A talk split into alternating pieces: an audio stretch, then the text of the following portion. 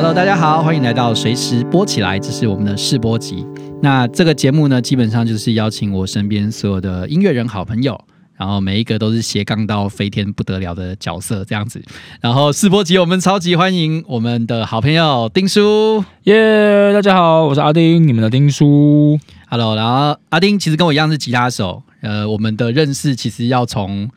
疫情时代说起，对不对？没错，严格说起来，对，因为，因为疫情而认识。呃，真的是因为这样子，因为我 我我过去两年都在厦门，在大陆嘛，然后呢，因为那个一呃，今年一月回来台湾投票，投完票之后就再也没有回去了，回不去了，回回回回一切都回不去了，回不去了，回不去了，哇塞，真的是跟变了心的女朋友一样，再也回不去。像极了爱情。啊，真的是好，对，反正大家情况可能都很接近啦。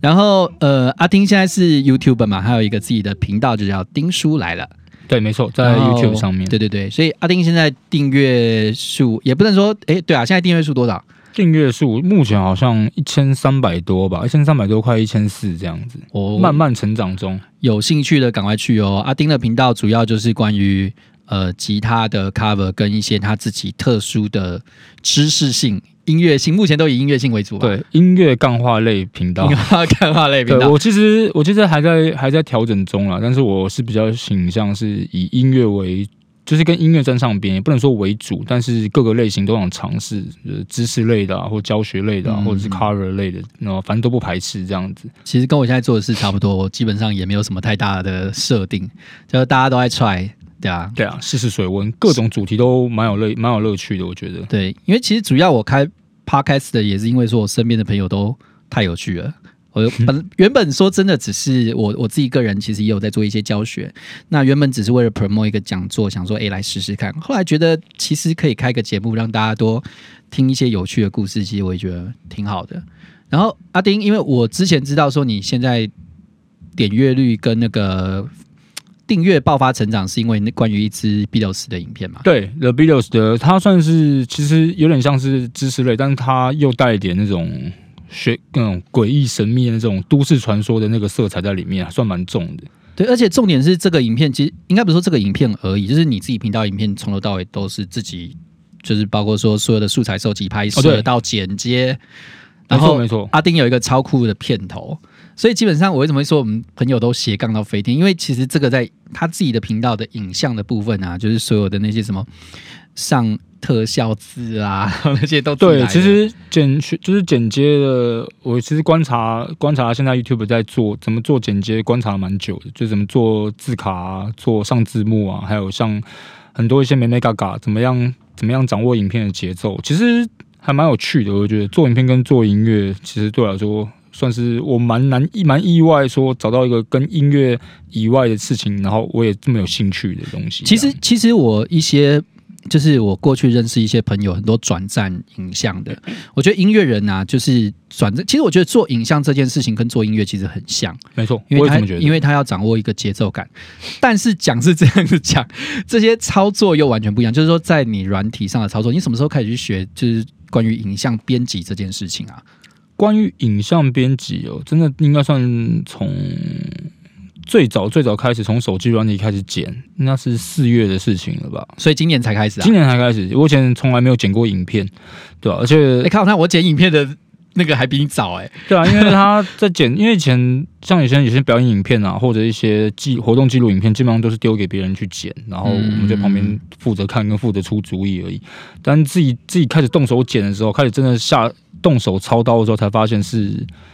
是我跟我自己想象的其实差蛮多的。对，我觉得最大问，因为其实我自己也很想剪，但是就是说我们脑中会有很多的想法，但是怎么把它实现在画面上，就是一个卡。对，没错。而且我觉得很多东西要实验，就是那个节奏其实是越剪越剪会越越知道怎么掌握那个节奏。像我其实频道上面有以前我在四月刚开始接触的时候啊，那个时候我一开始不是剪音乐类的，我是拿一些很乱七八糟的东西来剪，譬如说剪。美食类，我就自己在那边做牛肉面啊，然后做鸡胸肉啊，然后把它剪成影片，或者是介绍以前在澳洲的时候的一些生活的呃一些澳洲的一些东西，然后把它剪成影片。然后我朋友都会，或我家人也会问我说：“你为什么不做音乐类的？为什么要剪一些奇奇怪怪的东西？”但其实我心里面想的就是，就是我当我开始做音乐类的时候，至少应该已经要有点上手，就是所以我其实那些影片算是我的实验影片，然后我现在也是放在频道上面，我舍不得拿下来，就是看看以前以前的那个人家样子，对，其实看得看得出来，就是影片，哎、影片是有在成长的，我就觉得蛮有成就感。人家吃的拿来试吃，你拿来试剪，对对对对，拿吃的影片来做 来做我的试播集这样子。哦，对啊，所以诶，所以其实开始会下厨也是因为自己去国外生活嘛。哦，对，其实以前我在去澳洲之前也是，基本上除了泡面之外，泡面跟荷包蛋应该也不会其他的东西了。我跟你讲，我到了厦，我那个时候去厦门两年，我也只不过就多做一件事，就水煮蛋而已。真的啊，因为在因为在澳洲，因为在澳洲他买外食太贵了，所以、哦所以其实那个时候学了蛮多东西的啦，而且也是遇到很多朋友很会煮的，所以我在买外食真的太便太方便。对对，人家买在那个地方买外送啊什么的，应该就状况不太一样。在澳洲外送也是有外送更更贵，非非贵炸天的贵这样子。因为哎，所以你在澳洲也做什么事情啊？就是工作方面。在澳洲一开始跟大家去，其实想法都差不多啦，就想去体验看看啊，去外面玩一玩。那那时候刚好我们自己的团也解散，刚好有一个空档。嗯那过去一开始也是做什么农场、肉场啊，这个都我该做的都做过了。大概头一年的时候尝试蛮多事情。你说大家就是游学打工吗？对啊我一个什么好朋友 working holiday 什么去去澳洲也是去摘葡萄啊。呃，我不是摘葡萄，我是摘蓝莓，我是摘蓝莓、草莓，还有我还有摘过什么啊？呃，太几天那种就不算了啦，就是只有比较真的算是有长时间的，就是蓝莓跟草莓。然后，但是时间也不长。后来我发现那个太不适合我了，就是我没有我没有那个耐心。因为我们你看，我们以乐手的角度，因为我知道你过去就是也有做 live house 跟音乐教学嘛，对对对那只是说我们在不同的国家可能做这件事情的收入是不一样的。这边跟大家报告一下，就是说在台湾的音乐教育，就是流行音乐教育的学费已经大概二十年起跳没有涨幅了。这个我觉得 爆，我也觉得蛮可悲的。我都是认真讲，我欸虽然这个、穷爆欸个这个字也蛮蛮重，但是我觉得是台湾的台湾的问题啊，就是像我像我最近我最近在了解那个台湾台湾不是很多直播主嘛，嗯有什么什么某某频道的直播，名字不讲了，就直播直播这样子，然后他们都会有一些。什么基本底薪啊？我之前跟朋友在聊，他们说，呃，什么前三个月还有保障底薪，那个都是大陆那一套移植过来的啊。对啊，然后他们说，像是你可能正常做直播，你可能三十一个月只要播满三十个小时，你就嗯一万块的底薪，哦对吧？一万块底薪就是你除以三十个小时，大概一个小时差不多三百三十块嘛。这样我 其实跟你教吉他教一堂课的价钱是差差不不多的，多欸虽然教吉他可能稍微多一点点，但就是在这个就是在这个这个水平线上面。我说你，我也不是说做直播不好，但是我觉得他。你以前我们都会觉得说，你教吉他其实教吉他当然门槛也不高，但是其实你以一个专业专业性取向啊，你可能自己在小时候啊年轻的时候自己花了时间去学习钻研这个乐器，到你最后使用它来使用它来这个就是真的能够出师出来教。老实说，，我觉得那个价钱是真的低到让人就是想想流泪这样。哎、我们自己都已经算好了，你要想弄古典音乐的更可怕。对啊，对啊，对啊。古典音乐的人家那种说，你看你花一两百万出去学，然后回来能够有几个马友友，对不对？对啊，所以我就觉得就是蛮可惜的啦。我觉得在台湾不应该是这样，因为我不认为是这个产业的问题，但是是在台湾的问题。为什么这样讲？因为我在我在澳洲也有在教吉他，我在澳洲教吉他，基本上以前从那个最早开始时薪就是一就不是说时薪，应该算终点。啊终点从四十块澳币，差不多是一差不多是八百到九九八百到九百这个这个上下反。正基本上就台湾的大概三倍左右嘛。，对，但是那是我一开始，后来我就被人被那个当地的乐器行就是抱怨啊，对他们就会说我收费收太低了，就是会 还被抱怨太低，这对会破坏行情。我们都觉得。得哎靠，已经太高了。我心里想说，这哎、这样还太低吗？后来反正总之是讲结论，就是我在后来后面两三年的时候，我在那边收费就是行情是一个小时七十块澳币，就差不多是嗯一千六百多，一千一六五零啊。那个时候我算的时候是这个价钱。换句话说，就是我收那个钱，等于在台湾跟那个 我解我没有没有我解释是大师的价钱是差不多的。没有我解释一下，那个阿丁讲那个价钱是指说我们跟公司拆账之后老师的收入。对对，一般你这样子大家可能都搞不清楚啊，因为一般说我们现在大部分都是一个月两千四的学费嘛。对，基本款就这样，到了那是二十年前到二十年如一日啊，已经快三十年嘞，不止二十年了。我在，可是你在台湾，其实算起来一堂课，学生正常，如果我们不算那些抽成的话，就是老学生缴一堂课学费，差不多也是六百到六百到七百六百五，我觉得差不多哎，六百六百应该超六百上下。对啦，对啊，对啊。其实有其实有涨涨一点点，但是是很没有感觉，就是那就几十块的差别。拆完之后，对啊，所以其实其实这就是为什么说我会仿说，其实，在台湾啊，音乐人的工作不基本上是几个嘛，就是从最最基本的演出，然后到教学。这是一个，然后再进阶，可能职业就是演出也算是一块，但是就是职业的乐手，比方说的艺人的演唱会，或者是电视台摄影棚里面的那些是固定的，所谓我们叫它 station player，对，那那个就是已经发展算是比较不错的。那或者是说，呃，再去发展一些，比方说词曲创作啦、编曲啦，才有办法说让自己在音乐专业这一块说可以有更好的收入。像我到后来我也是什么都做啊，说实在的，而而且我拿滑鼠的时间都已经快比我拿吉他时间长。对，真的我都觉得我吉他也退步。说实在的，就是就是讲讲不好听点，就是如果你光是靠弹吉他，可能会饿死啊。就是除非你的吉他真的弹的非常非常非常非常的好，但是你但是如果正常正常水平或者正常水平偏上的，其实你还是要多方面发展。特别像现在，我觉得光是弹吉他应该真应该真的不行，你可能还要没有空间，对你可能还要懂编曲，或者你会录音。对，或者是你还有其他的可以跟吉他相关，你可以去发展的的才能，不然你真的会，就是你可能要多方面发展。你光是会弹吉他，可能真的不太够。对，不然的话就是至少还要会讲干话，这很重要。没有在开玩笑，真的是要讲干话。就是你个人魅力，你教学的风格，或者是你跟人家相处的时候，你的个人魅力啊。哎，其实这没有开玩笑的。我我们都我不知道你有没有教过，有我有教过那种学生，就是一整堂课都是来聊天的。但是聊天的内容很重要，因为比方说，可能学生工作上，因为我们学生的年龄层真的超级宽，靠我教过这种两岁小朋友到六十岁的老人家都有。对啊。然后每个不同生活阶段的人会有不同的人生苦恼。我真的有那种心理。我真的觉得那个小时收他钱应该要收高一点，因为我根本是心理咨商师。对，很像在当心理导师啊。我觉得有时候是这样子，特别是其实现在说真的，你技巧类的东西，我觉得在就是技巧或者知识类东西，其实网络上都学得到。但是来老找老师上课的时候，我觉得更重要是你克制化，你怎么给这些学生给这学生方向，或者这个真的是分享你的练习心练习的心得。这个这个真的是所谓的团体班做不到的事情啊。就大大班课，人家其实我我真的也是想分享一下，就是说那种大家都为了要省钱，然后想说啊去个什么救国团啊，那个社会大学的团体班上一上，或者说学校 A 社团社课有上就好了。可是你真的你把你就算两个小时好了，两个小时全班五十个学生哦，五十个哦，我们算少一点三十个就好了。你这样子平均除下去，你觉得一位老师能够平均照顾到每个学生的状况？呃，就是那个时间分担能够多少？你等于大概只上了十五分钟不到，甚至十分钟的课程而已。更好，每个人程度都不一样。对啊，对，你的你的程度不同，可能老师就会迁就大部分的人状况，也许就会必须把大家都花一样的钱来啊。对啊，让你的进度可能就会稍微稍微相对比较缓慢这样子。对啊，我觉得真的就是后面会不会比？这一整个系列就已经变成是那个在台湾音乐教学的那个甘苦谈啊，有点像是其实真的是蛮，其实真的蛮多苦可以讲的。但这个真的是讲起来是可以可以讲非常非常非常的久，对啊？就是讲好玩啦。但是我我真的觉得这个状况一直都没有变，跟大家对于说哎去呃学一样乐器这件事情的心态有很大的关系，或者是说小朋友啊到底要不要去支持你去学这件事情？我觉得家长的心态这个真的也还蛮重要。我觉得有差啦，真的是有差啦。然后，哎，可是为什么又从澳洲回来啦？就是，其实说真的，如果能选的话，我可能，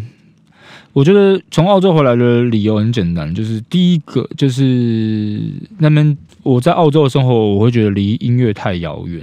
你在那边不是一样还有演出？对，可是在那边也有演出，但是我们。我们像我那时候在布里斯本，那我们团基本上在那个地方就已经独大了，就是你没有第二个乐团，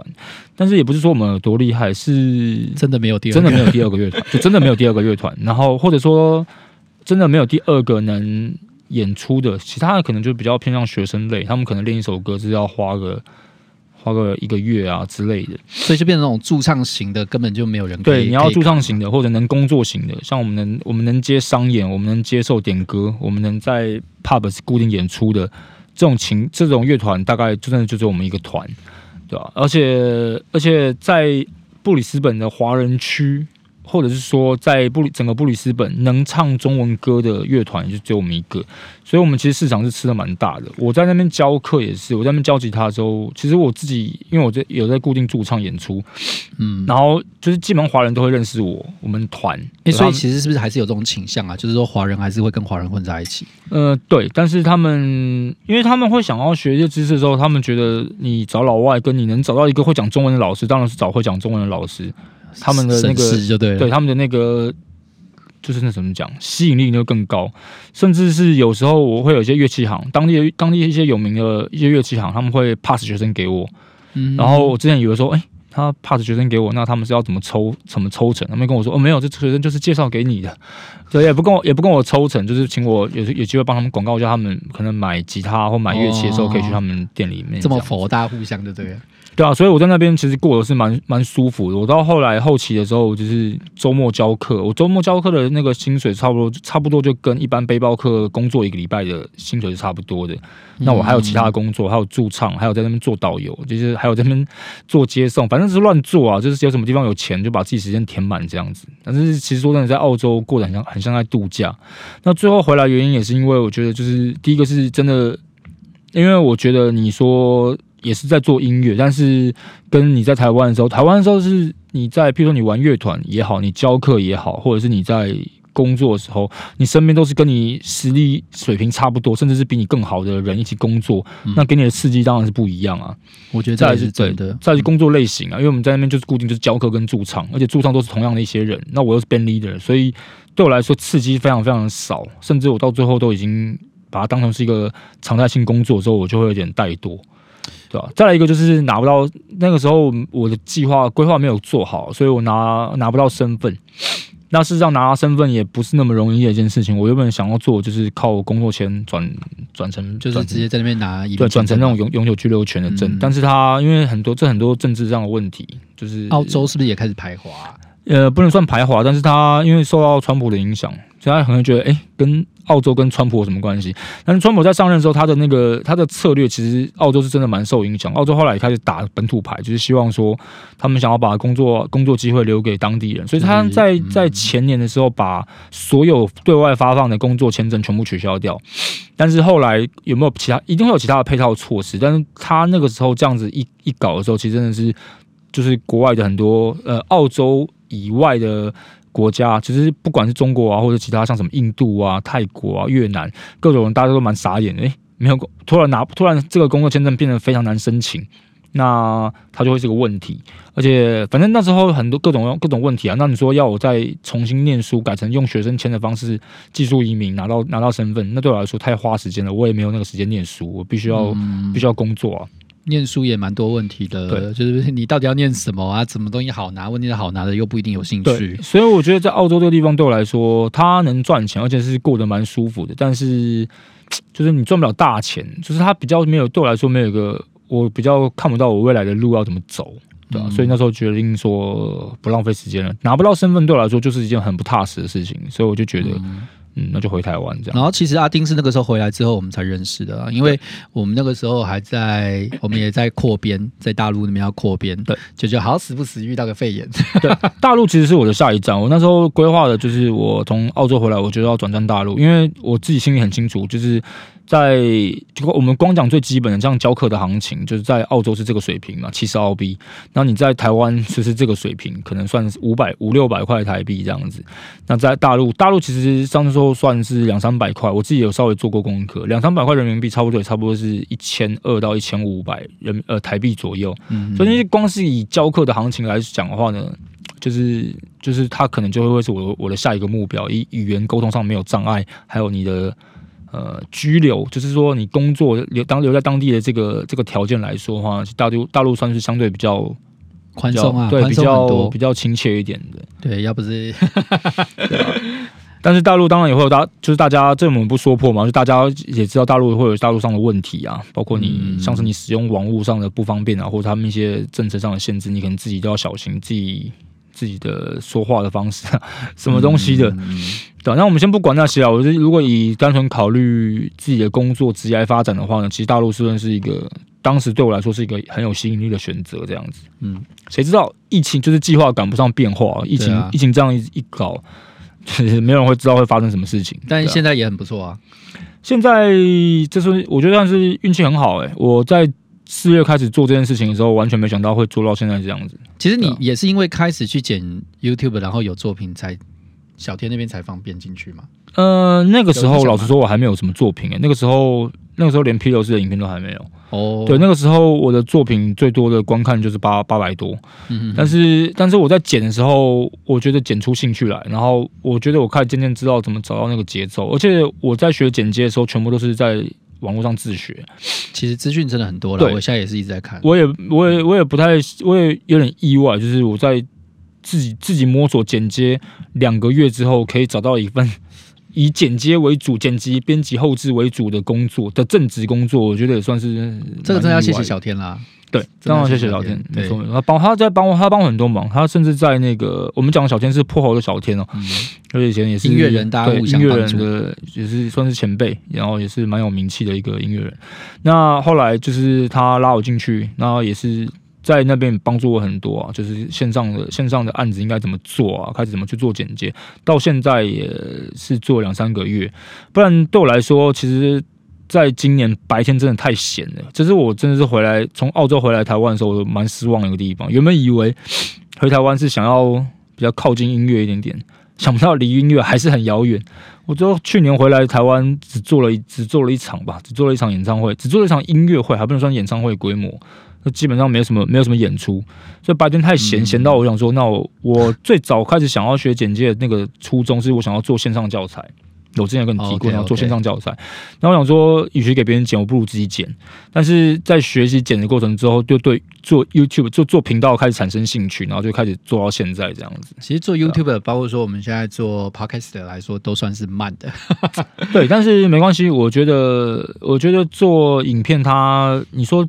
做影片这件事情跟做 YouTube 这件事情是两件事嘛？对然后我觉得做影片这件事情在，我觉得在未来一定是趋势啊。就是现在不管是什么工作，或者是你要，我觉得不是未。来，现在已经是趋，就已经是进行式很久了，。你在，我觉得你不管在做什么事情，影像跟 YouTube 为什么会崛起，我就觉得这是大家使大家的使用媒体的习惯的改变啊。现在很少人在看传统媒体跟传统电视啊，就是或或者是它有个年龄层的差距。那大家越来越像我自己在查，譬如说我在学做菜的时候，如果看 Google，我觉得 Google 的话呢，我可能会宁愿选择在 YouTube 上面搜寻我要找的东西，因为一定找到我要的答案，而且有影像是。就是更直觉，甚至是我说要听一些故事，比如说像前阵子很红，哎、这现在也很红的老高，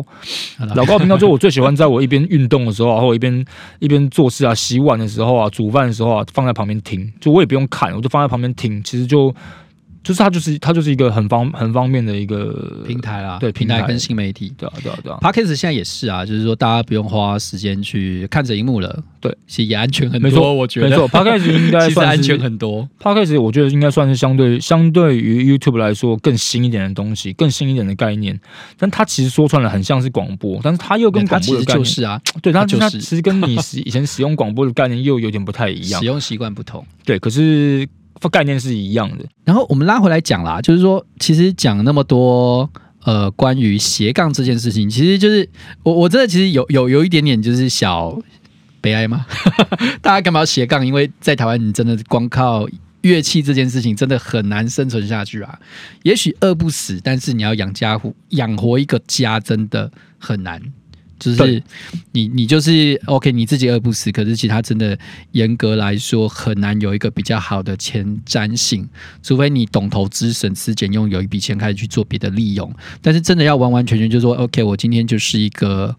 呃吉他老师好了，我要怎么样去养活一个家庭？其实难度还是存在的。我觉得在尤其在台湾，对，不是那么的容易啦。就算我认识一些很多真的顶尖的老师，呃，就是到最后也是要开个乐器行啊，卖卖商品啊。有自己的地方，你才有办法说把那个杠杆再拉得更开。那我比较好奇，想问一下哦，就是你最早为什么会开始想要进入这个行业？就是教学哦，从最早的教，就是我今天只是很多人都是兴趣嘛，我喜欢听音乐，我想要玩团，我就弹吉他。啊，怎么会开始想要交情？你在讲做音乐这件事情吗？交情，交情吗？对呀、做音乐这件事情没有想太多诶，在高中开始弹吉他的时候，我在高三的时候决定我要弹一辈子吉他，所以其实这件事情对我来说是很合情合理的。那你在开始要进入职业之前，我一定是先从门槛最低的，也不能说门槛最低啦，这样子也是讲起来不太妙。应该说，对，我不因为很因为很多人很多老师是专门在做做音教的，我觉得音乐教学这件事情它有它的学问。对，当然，当然不可否认是他进入这个行业的门槛真的是很，真的是不高。那我一开始在做的时候，就是我会想说，我要怎么样从从兴趣变成开始，它转变成为是一个收入。我在大学的时候开始在外面的小音乐教室，真的是很很小音乐教室，可能都不是连锁那种音乐教室开始教，然后后来到。就后来开始继续教到教教教教教教教到一些相对比较大的一些乐器行，像当时的海国或当时的那个那个 i rock 这样子，敦敦煌，我记得我都待过。哇，我念我念书的时候还没有 i rock，对 i rock 算是比较后来的。那那时候我应该已经都已经都已经都已经退伍了吧？然后后来大三时候开始做演唱会，所以其实它就是一个一个路线。但是你从最早开始，你不是说还有很多的商业演出可以。足以支撑你的时候，或者是呃一些 case 啊，不管录音还是编曲的这些 case，可以足以支撑你的你的收入水平的时候，你一定要有一个一个就是怎么讲，就怎么讲，就是你的底，你的一个基本盘，基本盘呐。嗯，那那时候对我来说，教学它就是把我时间先先垫满。那当然你在有其他的商演啊，其他的一些 case 演出的时候啊，就是再去发展。但是说真的，我也听过前辈说。我有听过前辈说，你要真的要吃这行饭的话呢，你可能破釜沉舟，你就就是连教课都不要，教课都放掉，就是你就是很专心的走你要走路，你要做 session，你要就专心做 session，你要做录音室，你就专心做录音室。我也是有听说听说过这个说法，所以你那个时候设定是往哪个方向啊？我那时候设定哦，我当然是希望做 session 了，但是我没有那个勇气放。我那时候有我只有听听前辈的建议，我那时候把我的学生，那个时候是在我。准备要出国之前不久，我那时候把我的学生从我那时候一个礼拜差不多教五十几堂课，然后放到剩剩十多个吧，十多个其实我还想我也是想继续放，只是那些学生跟我太久了，学生学生已经跟我已经哎五十几个已经差不多满档了呢，都满档啊，就教到满档啊，那是全全职教学这样子，然后有 case 的话我就请假，有有商业演出我就请假这样，那那个时候我把学生放到只剩十多个，那十多个都是跟我差不多。两年以一年以上啊，一年两年的那种那种老学生，所以我就没有没有把他们放掉这样子，对啊，可是真的是赶不上变化。那时候后来，因为那时候我们团刚好也是运作不错，那个中立狗有蛮多的蛮多的演出跟蛮多的比赛都有拿到不错的名次，然后甚至我们还去韩国比赛。回台湾的时候都以为自己要红了，然后结果回台湾之后发现什么事情都没改变，隔天还是一样继续到音乐教室默默教学这样。嗯，但是后来。后来其实真的是很多原因哎，那时候碰上我们才刚发完专辑之后，原本巡回巡回到一半的时候，我们的主唱跟贝手接到冰单，又要当兵，所以团队其实我们在我们巡回跑完时候，专辑都还没卖，就还才刚开始卖，然后我们就哎团宣布休团，所以那时候就多了一个空档，然后也很刚好，就是就是我我的哎我表妹吧，就是我的亲戚，然后他们他说要去加拿大，我跟他也就打工度假。然后想到，哎，以前也听说过澳洲，澳洲这件事情听了蛮久的，然后才想说，因为那时候已经快三十了，就想说，要么就是现在去，要不然就以后不要再想这件事情。所以，所以我就是好，那就毅然决然就去，就是也没想太多。从我决定，从我这个想法到我真的。把签证给拿到，差不多过一个礼拜的时间而已。我其实当兵真的是一个很大的问题，耶。当兵也是啊，对，当兵真的是一个很大问题。就是每个团就是卡到有谁当兵，你要么就是记。像我们休息也是因为主唱去当兵啊。对，还有那个时候，而且我们我们也是，哎，其实其实我们都刚好就是每到一个大事件啊，觉得说团差不多要休息了，就突然来了一个什么，好像可以继续下去。就那时候觉得说，哎，呃，怎么嗯发了片。然后觉得差不多了，哎，入围了进去这样，然后哎，好像又又有一个什么东西，可是就是啊，就是事与愿违。对，有时候其实我觉得就是就是计划赶不上变化。我觉得真的是很多东西是你没办法掌控的，你只能把自己尽量，你只能把自己尽量准备好了。你会的东西越多，或者是你准备的越充足，机会来的时候你能把握，我觉得最重要。那你真的觉得自己准备好了，但机会一直不来，你就得要想办法让你自己。能混得下去，就是你能活得下去，撑得越久，你就会我觉得这个说的对，被看见很重要。对吧？因为现在不像以前啦，现在就是你只要改，我真的觉得要脸皮够厚哎、对，但是就怕 怕的就是你你被看见的时候，你有机会来的时候，你没有你没有准备好。我一直觉得我在大学太我太早开始做演唱会，我觉得有些机会其实我没有把我没有把握的非常好，就是我没有在这个地方。跳出来让大家让我自己被大家看见，虽然那时候蛮多人帮我的，我有些、嗯也有一些不错的不错的合作经验，但是就是对，反正机会是要准备留给准备好的人啊，所以我现在对接到的案子啊，那态度就跟以前比较不一样，我会更更谨慎甚至当做讲不好听，就当做是我最后一个 case 在做这样子。这个心态是对的啊，这心态是对的我现在也是，但是我现在就算是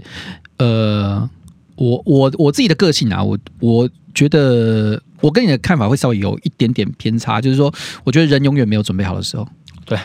尽量的准备啊、对对对，就是当你有机会来，你有没有胆量去抓，或者说你知道你的不足在哪里，但是当你掌握这个机会的时候，你有没有可能在最短的时间里面把你的能力不足补上去，用各种不同的方式去达到你应该要有的水准？没错，这件事情比较重要，真的是对啊。所以如果就是在收听这个 podcast 的朋友们，如果对做音乐有兴趣的话呢，记得。把自己准备好，把自己准备好这件事情。你现在还要推坑吗？对，虽然是很笼统，对，其实说真的，如果能如果能选的话，如果是我了，我还是会选音乐了。但是嗯我会觉得说，这次我可能不会让自己这么这么没有退路。对我那时候当时那当时是觉得完全不考虑其他的其他的可能性，甚至我那时候大学是休学，就是想要去想要出国去念音乐。可是虽然也没有成型，就是在人生的道路上有很多个岔路，但是我也不后悔自己做每一个决定啊。我觉得做的决定，这个每一个决定都是造成现在我的样子嘛，也是可能我没有做这个决定。譬如说我去澳洲，或者譬如说我继续留在台湾，或怎么样怎么样，或做做别的工作，那现在生活也许更好，也许更坏，可是不晓得。对，但是很多事情是你现在想去做，如果你没有去做的话，我觉得我就是不想让自己以后回想回想起